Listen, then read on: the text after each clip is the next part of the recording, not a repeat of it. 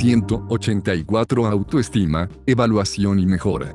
4. Hacer posible, vincule una imagen visual a una sugerencia, te sientes confiado, te ves sonriendo, con el cuerpo relajado.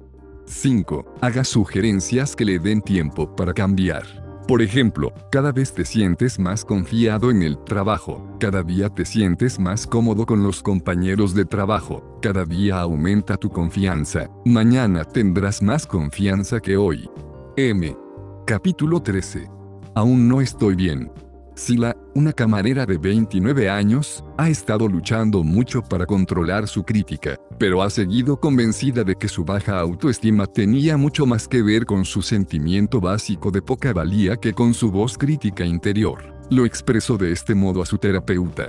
Es una sensación de que soy mala, de que estoy perdida, es una sensación visceral, como si fuese indigna, como si no mereciese nada. La crítica procede de esta sensación. Cuando me critico no hago más que poner palabras a una sensación que ya está en mí. Aun si estrangulase a la crítica y la arrojase por la borda, estoy segura de que este odio a mí misma seguiría ahí, pegado a mí, Sila tiene razón, la sensación de ser mala de que habla tenía mucho que ver con su madre alcohólica, que siempre le exigía a su hija que la cuidase. Ya desde los tres años, Sila sabía que había de ser muy dulce con mamá o de lo contrario habría una explosión. Ser dulce significaba decirle a su madre que era guapa, cepillarle el pelo, escuchar sus quejas, y luego leerle en la cama. Si Sila quería jugar en vez de acompañar a su madre, si quería quejarse o conseguir su apoyo, su madre se trastornaba, Sila era egoísta, Sila no se preocupaba por nadie, o, peor, Sila recibía un trato de silencio, un día su madre podía mostrarse cortés, incluso amable, pero no pronunciar una sola palabra. La sensación de maldad de Sila es una suma de literalmente miles de estas interacciones dolorosas. Muchas de estas experiencias tuvieron lugar antes de que comprendiese el lenguaje. Ella sabía que no estaba bien a un nivel muy profundo de su conciencia. Ella lo sabía, igual que sabía que el limón tiene sabor ácido o que la noche es oscura. En personas como Sila, la sensación de falta de valía es una creencia profundamente arraigada. Una crítica hiperactiva no es más que una parte del problema. Por debajo de la crítica hay un depósito de daño y culpa. Hay también sentimientos de cólera, resentimiento y venganza, pero son menos relevantes para este contexto. La sensación de maldad puede generarse de muchas formas. He aquí algunos ejemplos. 185. 186 Autoestima, evaluación y mejora. 1. Ausencia frecuente o inasequibilidad de un cuidador primario que proporcione apoyo emocional. El niño experimenta esta carencia como abandono, y a algún nivel decide que no es digno de amor. La lógica emocional es más o menos esta, si me amasen no me dejarían, y si no me aman, no soy digno de amor.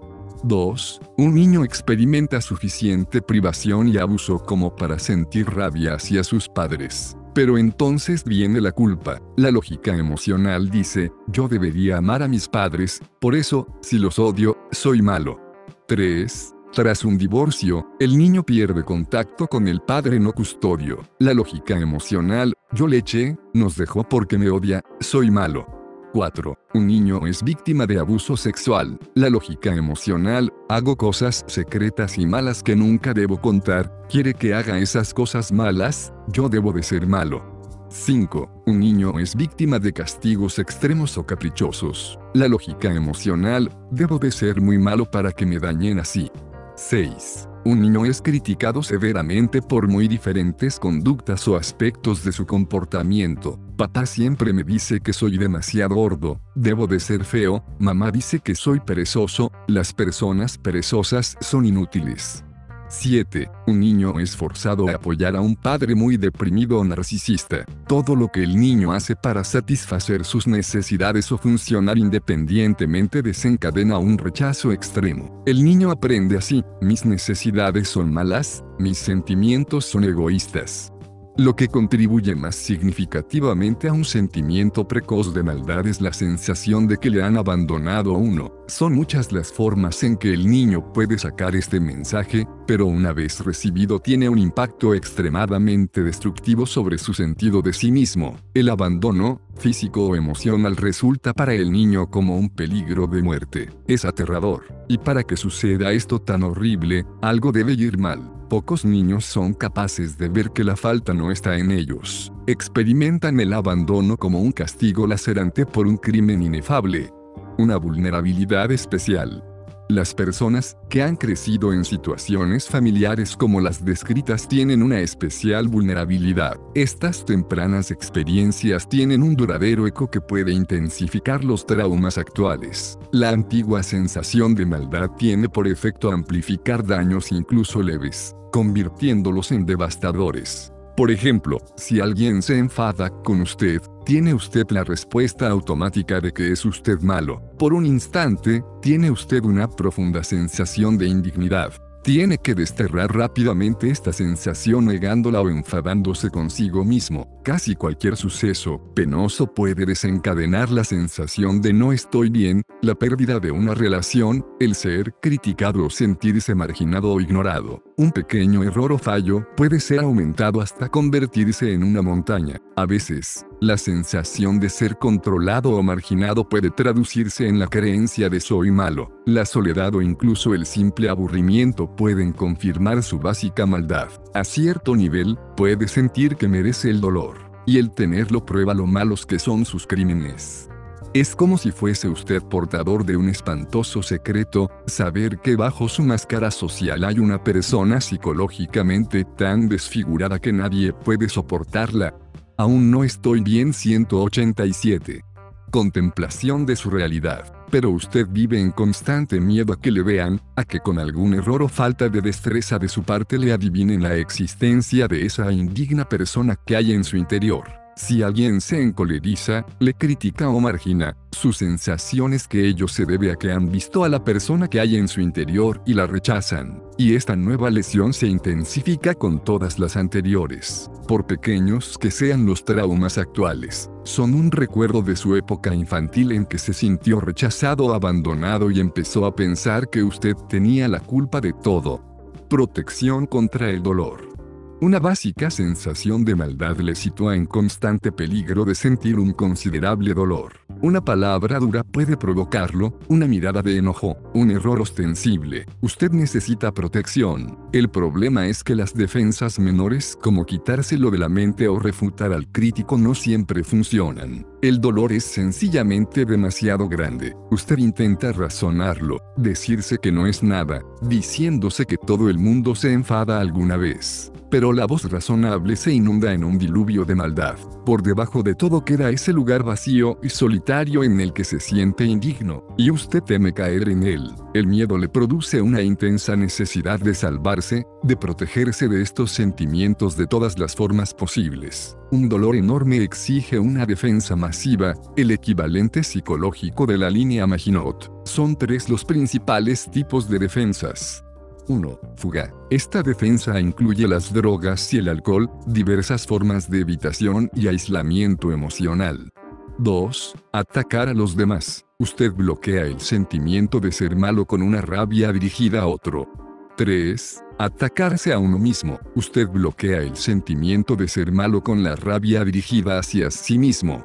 Las dos primeras defensas son obvias, pero la última parece rotundamente absurda. ¿Cómo puede bloquear su ataque a sí mismo una sensación de indignidad? La respuesta es que usted se ataca en la esperanza de conseguir la perfección. La creencia subyacente es que si usted se fustiga lo suficiente finalmente corregirá sus fallos y expiará sus pecados. Todo el ataque a sí mismo es un ejercicio de negación, negar el terrible miedo a sentirse siempre tan indigno como ahora se siente. Mientras se enrabia consigo mismo, mantiene una especie de fantasía omnipotente de que puede arreglar todo lo que odia en usted, y que cuando literalmente se haya corregido a base palos, finalmente desaparecerá la sensación de maldad.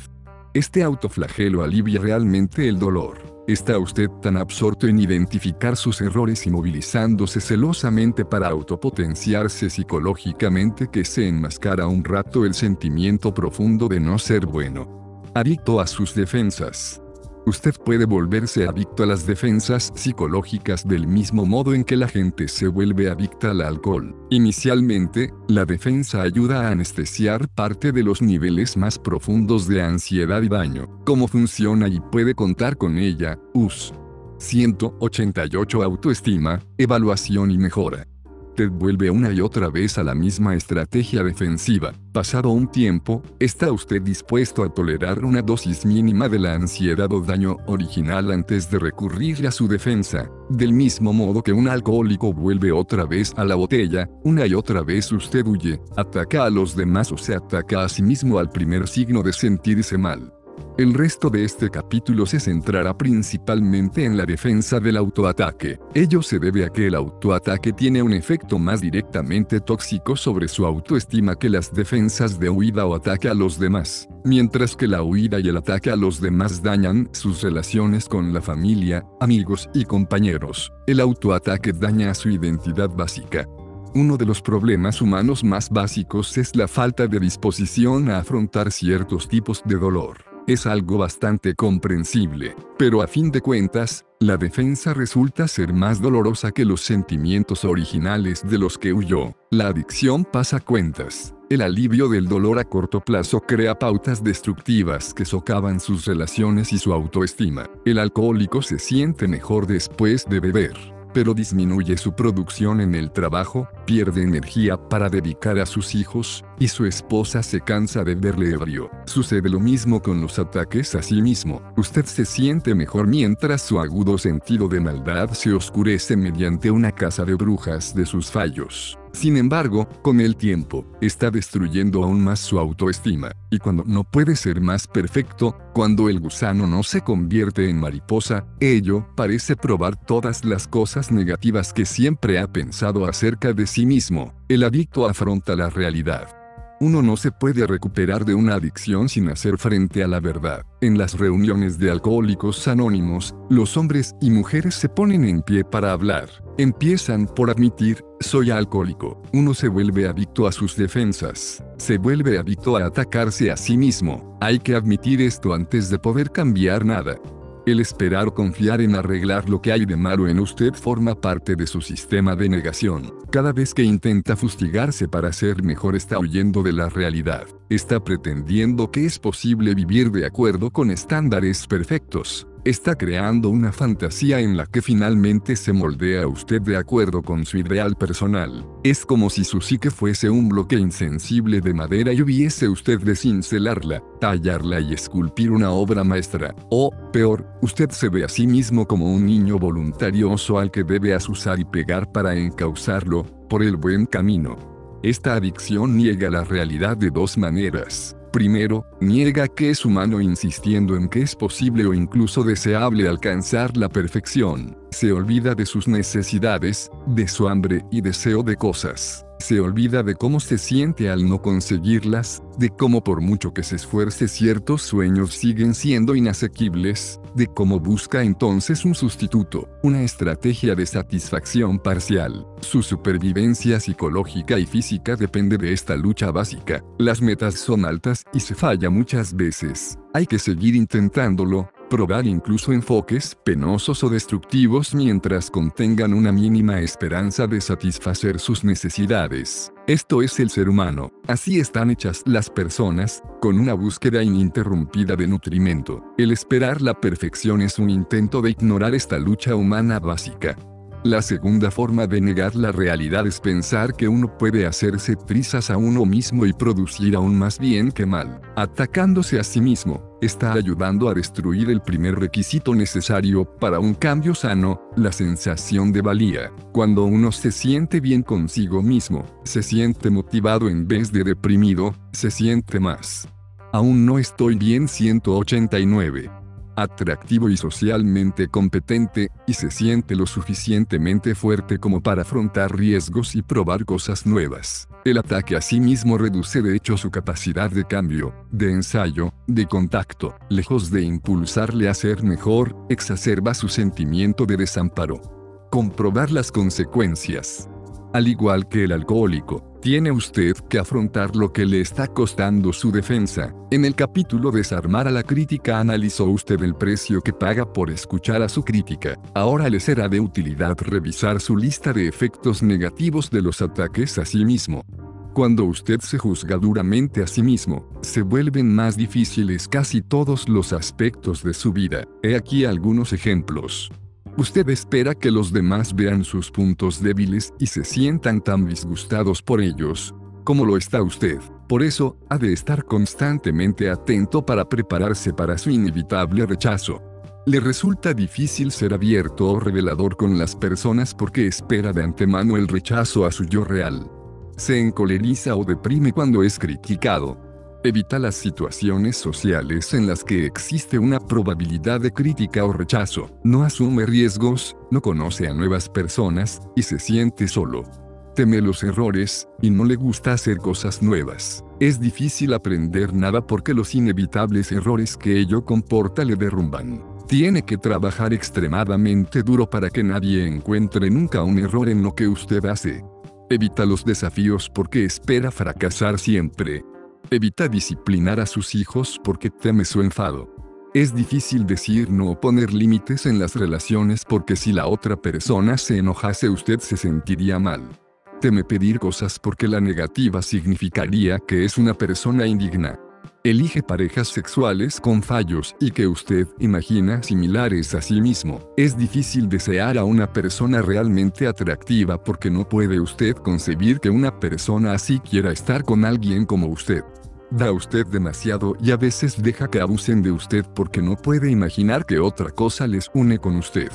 Está tan centrado en sus errores que a menudo se siente deprimido o disgustado consigo mismo. Gran parte de lo que hace le parece mal, estúpido o fruto de incompetencia. Evita personas que le admiran o realmente le aman porque ellas deben de estar de alguna manera engañadas o peor que usted. No todos estos ejemplos pueden serle de aplicación, pero todos los que lo son merman y restringen su vida. Resulta difícil conseguir satisfacer las necesidades, hacer las cosas que le gustan o estar con las personas realmente provechosas. Puede usted haber crecido en una familia en la que se sintió mal y desprovisto de amor. Estos sentimientos son muy difíciles de afrontar. Pero ha de comprender usted esto, su defensa del ataque a sí mismo no hace más que empeorar más el daño, haciéndole más. 190 Autoestima, evaluación y mejora. Vulnerable. A fin de cuentas, sus ataques a sí mismo serán más destructivos que los daños originales.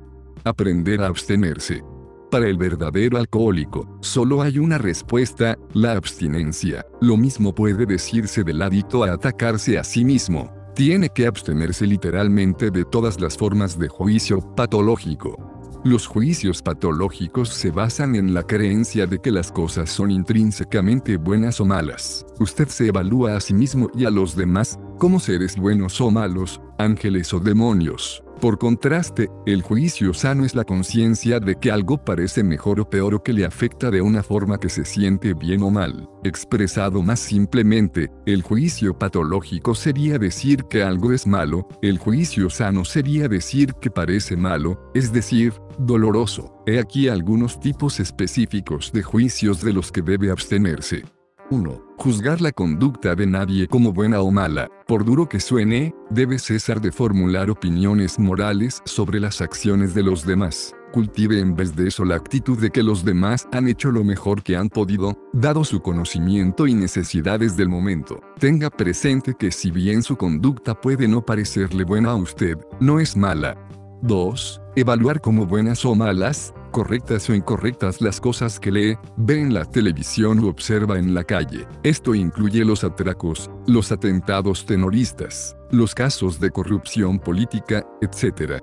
3. Comparar a la gente en cualquier dimensión en la que una persona se considera mejor que otra y la otra persona peor que la anterior. Esto incluye la prohibición de especular sobre quién es más inteligente, más generoso, más competente, etc. 4. Usar designaciones negativas globales de cualquier tipo, estúpido, egoísta, loco, feo, gordo, atolondrado, necio, etc. 5. Esperar que los demás sean diferentes de lo que son. Es esencial que acepte que la gente hace exactamente lo que tiene que hacer, dadas sus necesidades y conocimientos. Puede resultarle desagradable o penoso que actúen como actúan, pero debe aceptar que su conducta es exactamente lo que debería ser en ese momento. 6. Echar la culpa a otro de su dolor. El dolor existe, pero echar la culpa a otro es decir que debería ser diferente de lo que es. 7. Juzgarse bueno o malo de algún modo a sí mismo. Esto incluye sus pensamientos, sentimientos, motivaciones, esperanzas, anhelos, fantasías o conducta. Sus juicios son veneno, son como un trago doble de whisky para alguien con cirrosis o como un caramelo para un diabético. No se puede usted permitir los juicios sobre sí mismo o sobre otra persona. Cada vez que hace un juicio de valor sobre otra persona está animando a su crítica a formular el mismo juicio sobre usted. Cada debe que aplica usted a sus amigos, a su pareja, o a alguien de quien ha leído algo en el periódico, su crítica se lo devolverá a usted. La paradoja está en que mientras que las reglas que usted hace para los demás rara vez les influyen, las reglas siempre le afectan y disminuyen a usted. El juicio tiene un efecto espiritualmente contractivo. Levanta vallas y límites en su interior. Está bien sentir esto pero no aquello, decir esto pero no aquello, querer esto pero...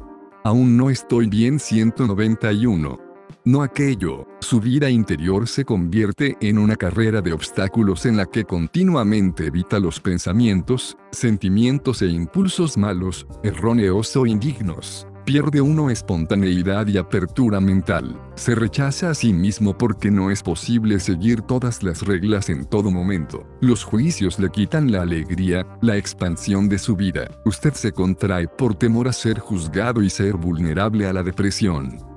Como deja de juzgar una persona adicta a atacarse a sí misma, supone mucha fuerza de voluntad y compromiso, supone una vigilancia constante para detener la vocecita que le dice, él es un payaso, ella es perezosa, él es un corrupto, yo soy egoísta, los vecinos son bobos. Esta vocecita difunde su veneno permanentemente. Tiene usted que hallar la forma de acallarla. La noción de abstinencia es clave. Igual que el alcohólico debe abstenerse de tomar siquiera un trago, debe usted abstenerse de formular siquiera un solo juicio. Nada es digno de juicio, nada es bueno, nada es malo. Las cosas suceden. Pueden ser gozosas, penosas o neutras. Usted puede lamentar unas y desear que se repitan otras, igual que evita a ciertas personas y desea estar con otras. No hay nada bueno o malo en nada de ello.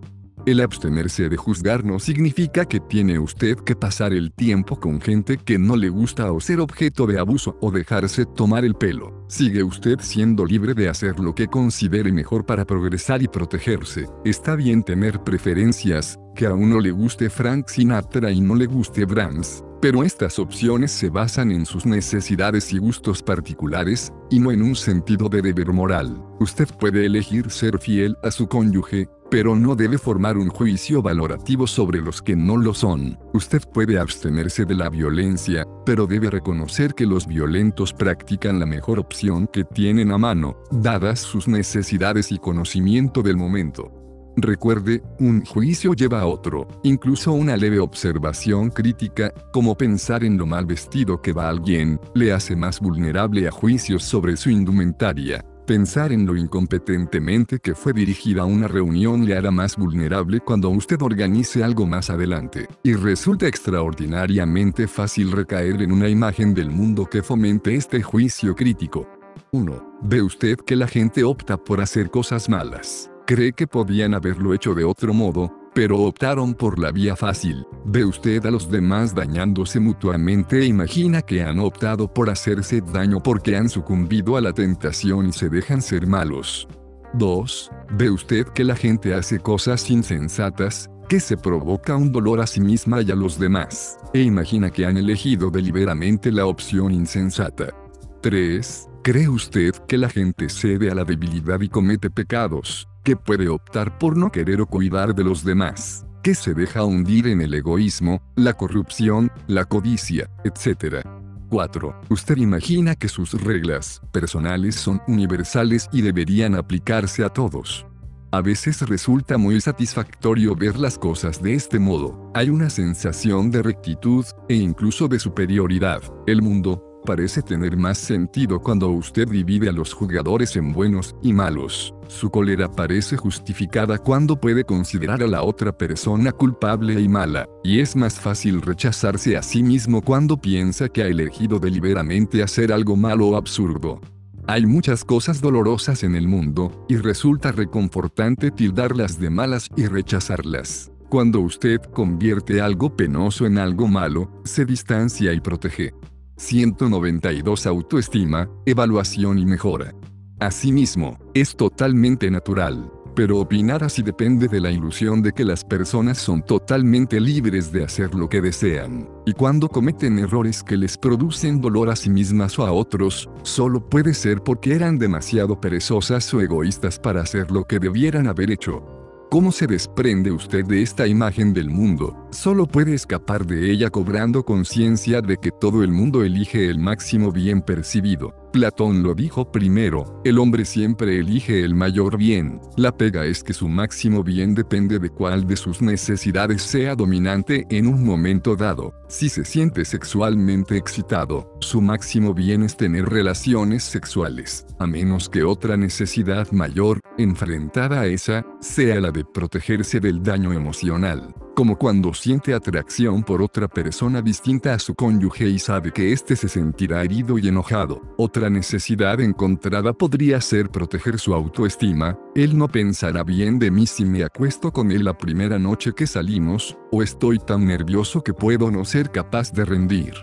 Considere el siguiente ejemplo. Suponga que su hija llega cuando está usted viendo la televisión y le pide ayuda para hacer los deberes. Tiene usted varias necesidades encontradas.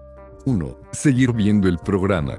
2. Ayudarle a hacer sus deberes. Además, tiene usted ciertas creencias y conocimientos.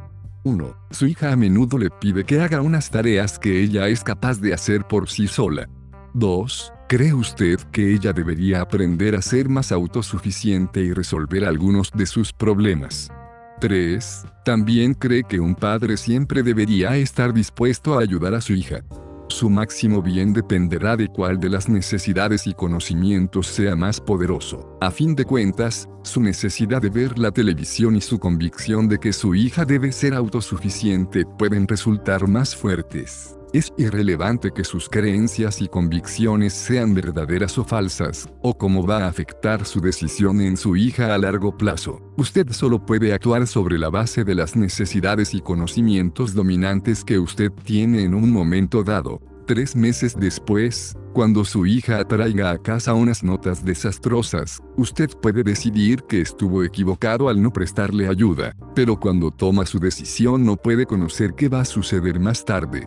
Veamos otro ejemplo. Suponga que está usted con un amigo en una fiesta, no conoce a casi nadie, y siente la necesidad de más apoyo y atención por parte de su amigo. Pero tiene usted un problema, teme usted pedir directamente las cosas. Su familia tenía un estilo de comunicación muy indirecto y usted literalmente no sabe cómo expresar sus necesidades. Necesita atención y empieza a echar mano de su repertorio de estrategias para conseguirla. Una vez más, su decisión depende por completo de su conocimiento actual de la situación. Si todo lo que usted sabe hacer es mostrarse frío e irritable y esperar que su amigo advierta su malestar, esta será su estrategia. Seis meses después, tras haber participado en un programa de autoafirmación, podría usted hacer algo diferente, pero por el momento tomará usted una decisión basada en los conocimientos de que dispone. ¿Qué significa que la gente elija su máximo bien? Significa que cada cual hace lo mejor que puede las cosas en cada momento. Significa que la gente actúa siempre de. Aún no estoy bien 193 acuerdo con sus conocimientos, necesidades y valores dominantes. Incluso el terrorista que pone bombas para dañar a personas inocentes está tomando una decisión basada en su máximo bien. Significa que no puede usted culpar a la gente por lo que hace, ni puede culparse a sí mismo, por distorsionado o equivocado que sea el estado de conocimientos de una persona, esta es inocente y no culpable, y ello se debe a que nadie puede actuar de forma diferente a lo que le permite su conocimiento actual, y uno solo solo puede cambiar cuando cambia su conocimiento de la situación. Ejercicios. Los siguientes ejercicios le ayudarán a integrar una actitud no valorativa en su vida. 1. Practique la lectura del periódico sin formular juicio alguno sobre las conductas presentadas en cualquier noticia. Adopte la posición, aun cuando no la crea por completo, de que cada persona elige el máximo bien sobre la base de sus conocimientos actuales. 2 cuando ve a una persona conduciendo peligrosamente o no cumpliendo las normas de tráfico, acepte su conducta sin valorarla. Su forma de conducir es un reflejo directo de sus necesidades y conocimientos del momento. El adolescente que conduce a toda velocidad necesita exhibirse ante su acompañante o expresar su cólera o su virilidad más de lo que necesita conducir con seguridad. Cuando pierde la confianza en sus reflejos jóvenes y tiene más presente el peligro y la muerte, cambiará su forma de conducir. Cambiará cuando cambie su conocimiento de la situación. 3. Cuando ve usted a personas con ropas o peinados poco afortunados, o cuyo aspecto físico no es de su agrado, practique este mantra, él no tiene la culpa de las elecciones que le llevaron a tener ese aspecto. 4. Piense en el político, que menos le gusta. Imagine, por un momento, las cosas que le sacan de quicio. Ahora adopte la posición de que sus creencias, valores y acciones son los únicos posibles dadas las limitaciones de sus conocimientos actuales.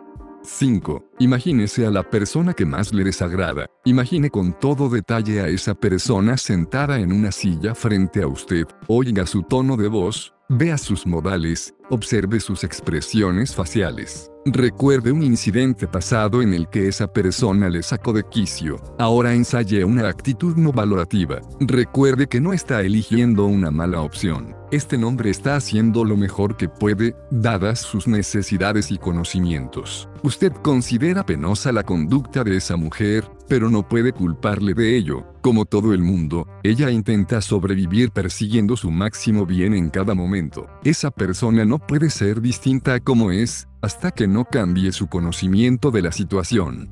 6. Pase unos instantes charlando con su compañero de trabajo menos favorito. Advierta sus desagradables modales, estilo, opiniones, etc. Pero hágalo sin valorarlos. Adopte la posición de que esa persona ha estado configurada y se ha adaptado a un conjunto de circunstancias específicas. Ha tomado las mejores opciones disponibles.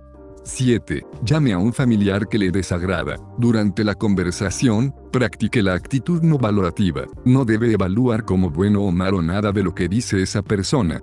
8. Este ejercicio exige pasar un tiempo en el pasado. Recuerde varias escenas en las que o se sintió muy crítico con otras personas o bien consigo mismo. Recree estas escenas paso a paso. Vea cómo se desarrolla la acción pero esta vez experimente los acontecimientos sin valorarlos. Recuerde que todo el mundo elige su máximo bien. 194 Autoestima, evaluación y mejora. Que todo el mundo toma la mejor decisión que puede. Intente comprender cómo las necesidades y los conocimientos de una persona han configurado sus opciones. Esfuércese en adoptar una imagen compasiva de sus necesidades y opciones. 9. Cuando los amigos parlotean y critican a otros, resístase a la tentación de unirse a sus críticas. Sugiera suavemente que esto no es tan malo y sepárese del grupo con alguna excusa. Afrontar el dolor. Cuando se abstiene de juzgar, percibirá algunos cambios emocionales importantes. Durante un tiempo será más intensamente consciente de esa sensación básica de maldad. El juzgar es su defensa contra el temor de incurrir en el error. Ese lugar vacío y despreciable, sin el juicio valorativo, no puede utilizar la cólera hacia sí mismo o hacia los demás para oscurecer estos sentimientos. Igual que el alcohólico tiene que aprender a dejar de utilizar su hábito para escapar a sus sentimientos, usted está aprendiendo a dejar de escapar a la sensación de maldad con los juicios valorativos. Pero esto significa tener que afrontar el dolor. Obviamente, esto es fácil decirlo y más difícil hacerlo. El dolor puede ser enorme, pero la única alternativa para afrontar el dolor es evitarlo, y esa estrategia le ha costado demasiado.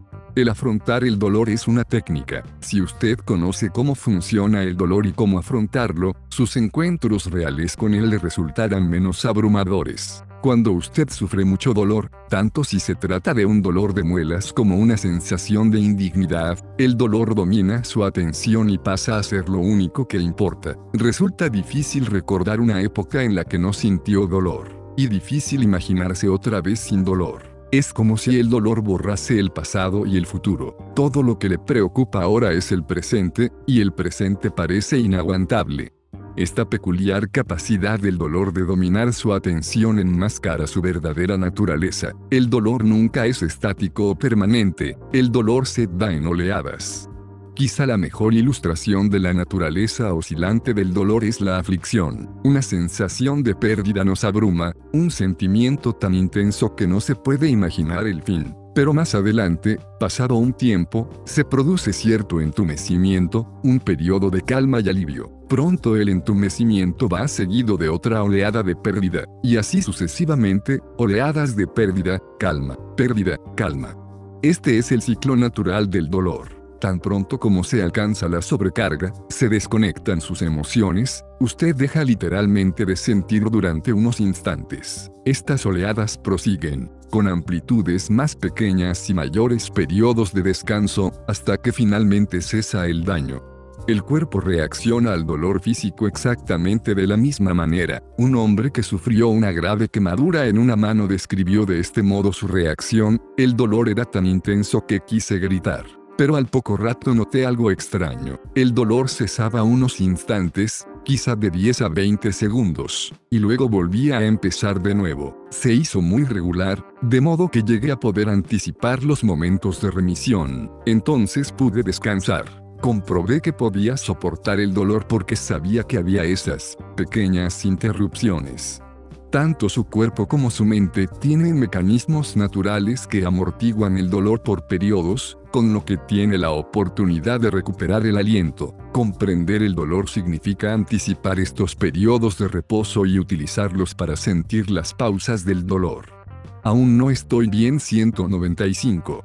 Sus sentimientos de malestar interior tienen exactamente las mismas oscilaciones que cualquier otro tipo de dolor aparecen tan intensamente que no piensa más que en escapar. Pero si afronta el dolor, advertirá que muy pronto pasa la oleada. Entre las oleadas, puede usted recordar sus mantras defensivos. Puede usted recordar que ha soportado este sentimiento antes y que eventualmente remite. No tiene usted que atacarse a sí mismo o a nadie más, porque pronto remitirá lo peor del dolor.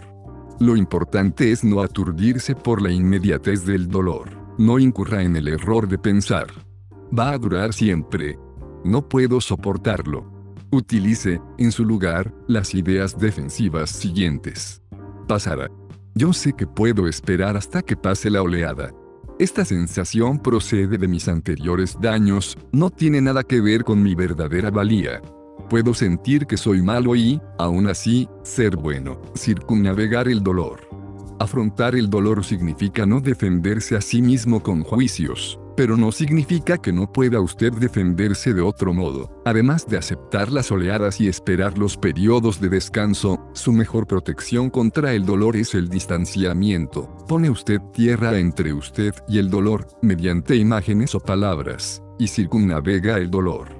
Una conocida atracción de Disneylandia ofrece una ilustración concreta de la circunnavegación. Una barcaza navega alrededor de una isla. Se producen entonces varias escenas. Una escena representa una masacre india. La cabana está en llamas. Una familia de colonos es asesinada, y aparece esparcida por el suelo, en una espeluznante imagen. Nadie se mueve. Lentamente la barcaza salva un recodo y desaparece de la vista la imagen de la masacre. Esta es la forma en que puede circunnavegar el dolor. Usted sabe que en unos instantes habrá terminado. Simplemente hay que esperar. Lenta, inexorablemente, está saliendo del daño, del mal. Estas son algunas formas de distanciarse mientras rodea a usted el dolor. Visualice el dolor. Dele una forma, un color Represéntelo lo feo o raro que quiera. Realice unas inspiraciones profundas. Con cada inspiración, vea cómo el dolor se desplaza. Está usted rodeando el dolor y este queda cada vez más atrás. Céntrese en su respiración a medida que el dolor desaparece lentamente. Salga imaginariamente de sí mismo. Puede usted ver lo mal que se siente. Puede usted ver cómo lucha con el dolor. Vea su cara, vea la posición de su cuerpo, imagine el dolor como una luz roja en su cuerpo, se diluirá en unos momentos. Tome inspiraciones profundas a medida que ve disminuir la luz. Imagine que el daño va remitiendo a medida que disminuye gradualmente la luz. Cuando esté listo, vuelva dentro de sí. 196 Autoestima, evaluación y mejora. Respire profundamente. Céntrese en su respiración, en el ritmo, la sensación de aire limpio que entra por sus pulmones. Fíjese en cómo se siente su cuerpo en este momento preciso. Experimente dónde está la tensión y relaje todas las zonas tensas de su cuerpo. No escuche los pensamientos negativos que pueden ser desencadenados por sentimientos negativos. Piense solo en la relajación y la respiración hasta que pasen las sensaciones de dolor.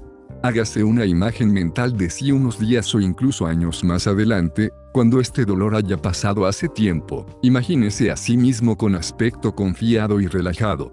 Dígase a sí mismo, estos son sentimientos antiguos, surgen cuando se da esta situación, sobreviviré a ellos, sobrenadaré hasta que haya pasado lo peor, anclarse en los buenos tiempos, como ya ha descubierto, no es fácil contestar al sentimiento de malestar, que está profundamente anclado. Ello se debe a que sus sentimientos de malestar están anclados en la memoria de muchas interacciones negativas con sus padres y otras personas significativas de su vida. Cuando usted intenta responder a estos sentimientos, la lucha es una lucha de palabras contra imágenes, y en esta lucha, suelen ganar las imágenes. La respuesta es utilizar este anclaje en su propio provecho. Usted puede combatir los sentimientos de malestar con una técnica que le ayuda a reexperimentar las épocas en que se sintió confiado y bueno.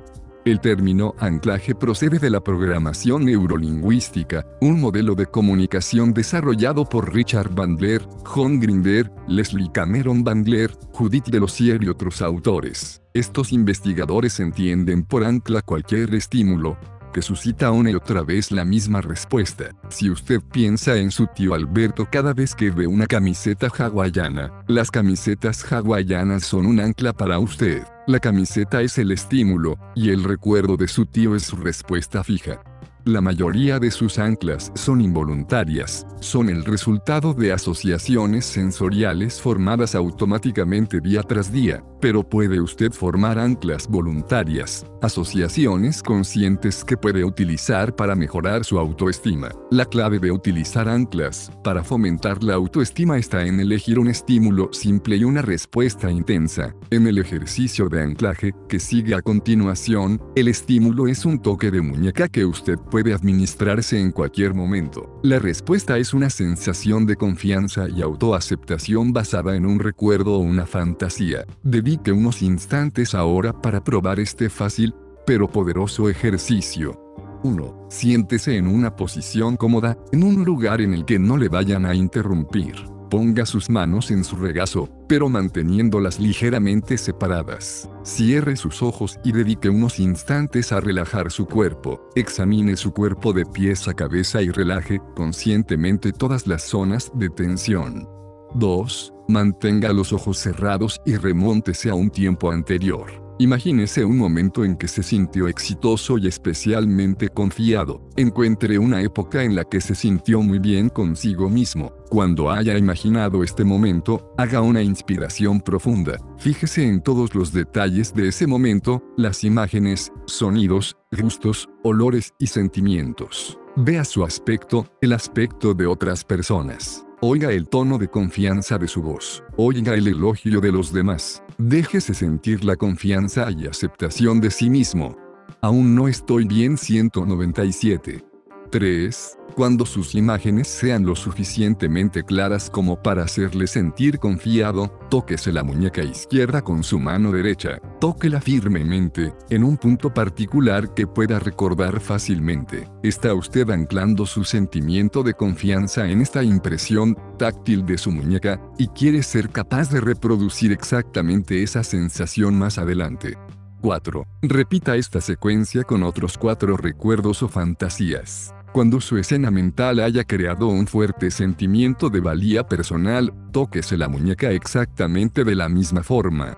Un peluquero llamado Hack utilizó de este modo el anclaje para combatir sus sentimientos de falta de valía. Buscó en su memoria hasta identificar un buen momento en el que se sintió confiado y valioso. Recordó que mucho tiempo atrás su maestro de quinto curso de primaria colgó en la pizarra su dibujo de una escena del desierto, para que sirviese de modelo al resto de la clase. Se centró en la imagen, el sonido y el olor de ese aula, hasta sentir la misma satisfacción en su pecho y la misma sensación de orgullo y rendimiento que había sentido a los 11 años. En ese instante, se tocó la parte interior de la muñeca, para anclar ese recuerdo.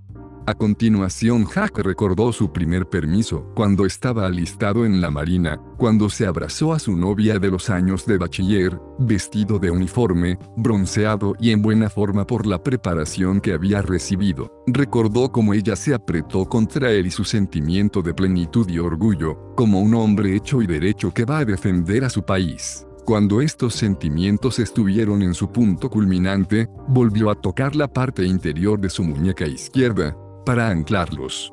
Para la siguiente escena, Hack evocó la experiencia de construir una maqueta del buque Constitución. Era una maqueta cara y complicada que ensambló durante las vacaciones de verano, a la edad de 16 años recordó un día determinado en el que estaba pintando el casco, imitando el color de las planchas de cobre oxidadas mientras escuchaba su colección de canciones de Broadway en el tocadiscos de su madre. Su madre estaba en el médico, su hermano estaba de campamento y su padre trabajando. Tenía la casa a su disposición y estaba pasándolo en grande. Hack recordó haber pensado entonces lo satisfecho que estaba por tener tan buenas manos. No había nada que no pudiese hacer o aprender a hacer.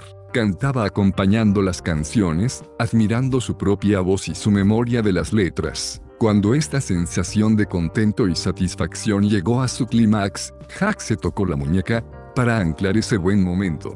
Hack no pudo evocar otro buen recuerdo, por lo que eligió una escena de fantasía. Se vio abriendo su propia tienda, cuidado total del cabello para hombres y mujeres, en un elegante local del centro de la ciudad. Se imaginó trabajando en la primera silla, con otros cuatro operarios detrás de él, mirando sus movimientos, aprendiendo de su estilo y talento para el negocio. Se imaginó contando la caja al final del día, abriendo la caja de propinas y echando 50 dólares extra para el personal. Vio la admiración y el aprecio en la cara de sus empleados y oyó sus muestras de agradecimiento. Cuando la sensación de éxito y competencia era más intensa, se tocó la muñeca para anclar ese sentimiento. Al día siguiente, cuando Hack cogió el autobús, le azotó la ya conocida sensación de ser un don nadie, pero recordó que ahora tenía algunos recursos firmemente anclados con los que devolver el ataque. Mientras iba en el autobús, se tocó la muñeca y comprobó complacido que el mal sentimiento remitía. No tuvo que repetir laboriosamente todas las escenas una y otra vez. Simplemente obtuvo una imagen mental de las tizas, de 198 Autoestima, evaluación y mejora. Su antiguo uniforme de la Marina, de un pequeño bote de pintura de cobre, y del sonido de los secadores. Pero lo más importante es que tuvo contacto con los sentimientos de orgullo, fuerza, competencia y éxito. Después de haberse anclado a sus buenos recuerdos personales, puede usted tocarse la muñeca cada vez que necesite combatir el sentimiento de malestar. Sus recuerdos o fantasías positivos son recursos que usted puede invocar cada vez que lo necesite. Solo tiene que tocarse la muñeca izquierda con la mano derecha y estos le ayudarán a neutralizar este sentimiento de malestar. Ahora ya tiene algo más que palabras para luchar. Puede combatir los sentimientos e imágenes negativos con un toque que ancla en usted los sentimientos e imágenes positivos. La opción de la terapia. A veces, el sentimiento de malestar resulta extremadamente difícil de superar. Si usted ha ensayado muchas de las técnicas de este libro y subsiste este sentimiento, no crea que su situación es desesperada. Los libros de autoayuda no son la respuesta para todo el mundo. Muchas personas precisan la ayuda de un psicoterapeuta experto para cambiar estos sentimientos negativos tan arraigados. La investigación indica que la psicoterapia es extremadamente efectiva con los problemas de la autoestima. Una relación con un terapeuta que aprecie sus facultades y acepte sus cualidades menos buenas puede producir enormes cambios con el tiempo. No tema en buscar ayuda. A veces es esencial conseguir el apoyo de otra persona que le cuide y tenga los conocimientos necesarios para orientarle a lo largo del proceso de cambio. Capítulo 14 Fomento de la autoestima en los niños. Por Judith McKay. Usted quiere lo mejor para sus hijos. Quiere que sean buenos, que tengan éxito, sean felices y competentes. Quiere que sean capaces de tener amigos, utilicen sus dotes y aprovechen las oportunidades que se les presenten. El ayudar a sus hijos a desarrollar una fuerte autoestima es la tarea más importante de la paternidad. El niño con buena autoestima tiene muchas probabilidades de ser un adulto feliz y exitoso. La autoestima es el escudo que protege a los niños contra los dragones de la vida, las drogas, el alcohol, las relaciones insanas y la delincuencia. El poder de los padres sea usted quien sea, sus padres, o las personas que le educaron, siguen siendo las personas más importantes en su vida. Ello es así porque son las que ejercen la mayor influencia en su forma de sentirse a sí mismo. Su propia lucha por conseguir una buena autoestima le ha mostrado cuántas de las voces que lleva en su interior son las voces que oyó en la niñez. Los miedos, límites y sentimientos de desamparo con los que lucha hoy han estado con usted desde los primeros años. Son sus padres quienes le hicieron verse a sí mismo como una persona competente o incompetente, estúpida o inteligente, efectiva o desamparada, indigna de cariño o estimable. Y son sus padres aquellos a quienes quiso complacer. La necesidad de su aprobación es tan intensa que la motivación para conseguir la aceptación de los padres puede proseguir mucho después de fallecidos estos. Intente recordar lo que quiso de sus padres. Quiso usted su perdón, reconocimiento, admiración, ¿Qué significaría para usted hoy que sus padres apreciasen lo que es usted realmente, sus límites, sus capacidades especiales, sus sueños, quizá no consiga nunca este aprecio de sus padres, y tendrá que aprender a darse a sí mismo el don de la aceptación. Pero puede usted pasar este don a sus hijos cuando les da el don de la aceptación, cuando usted les considera realmente, valora y aprecia, proporciona a sus hijos un escudo psicológico que les protege de por vida. 199. 200 Autoestima, evaluación y mejora. Los padres como espejo. Para su hijo pequeño, usted es todo el mundo, la fuente de todo confort y seguridad, la protección de los temores y el dolor. En cada una de sus horas de vigilia, el niño o niña aprende de usted. Usted es el espejo, que muestra a este nuevo ser quién es. De su sonrisa el niño aprende que es encantador, de su caricia, que está seguro, de su respuesta a su llanto, un niño aprende que es efectivo e importante. Estas son las primeras lecciones sobre su valía y los fundamentos de su autoestima. Los niños que no son confortados, que no son cogidos, a los que no se les habla, mece y quiere, aprenden otras lecciones acerca de su valía, aprenden que su llanto de malestar no proporciona alivio, aprenden la desesperanza, aprenden que no son importantes. Estas son las primeras lecciones de una baja autoestima. Al crecer, los niños tienen otros espejos que les muestran quiénes son. Maestros, amigos y cuidadores desempeñan este papel, pero un niño volverá al reflejo del espejo que le dieron sus padres en relación a su bondad, importancia y valía básica. El proporcionar un espejo positivo a sus hijos no significa que aprueba todo lo que hacen o que les haya de dejar dirigir la familia. Hay una forma de criar niños socializados y razonables con una fuerte autoestima. Esto exige cuidar a su hijo, cuidar de usted y cuidar sus pautas de comunicación. Mirar a su hijo, no es fácil ver realmente a su hijo, su visión está nublada por sus esperanzas y temores. Su hijo puede recordarle a usted o a su pareja o a otro hijo. Usted tiene opiniones sobre cómo debiera ser su hija, y sobre cómo espera que sea. Es un desafío, pero cuando sea usted capaz de ver con precisión a su hijo estará usted recompensado con una relación más gozosa, con expectativas más razonables y menos conflictos, y estará usted contribuyendo a la autoestima de su hijo. El ver con precisión a sus hijos fomenta su autoestima de cuatro formas diferentes. En primer lugar, es usted capaz de reconocer sus capacidades y dones específicos, de reforzarlos, criarlos y ayudarles a reconocer qué hay de especial en ellos.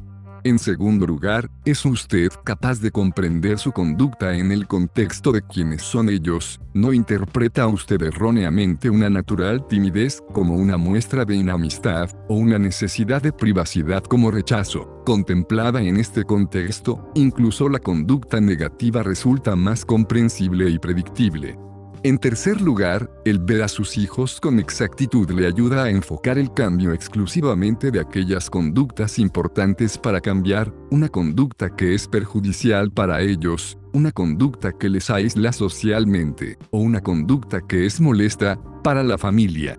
En cuarto lugar, los niños que sienten que son vistos y entendidos realmente por sus padres pueden permitirse ser auténticos. Estos niños no tienen que ocultar partes de sí por temor a ser rechazados. Si usted acepta a su hijo en su totalidad, las partes buenas y malas, su hijo podrá aceptarse a sí mismo. Esta es la piedra angular de la autoestima. Ejercicio, ¿quién es su hijo? Este ejercicio le ayudará a mirar a su hijo y entender lo que encuentra en él.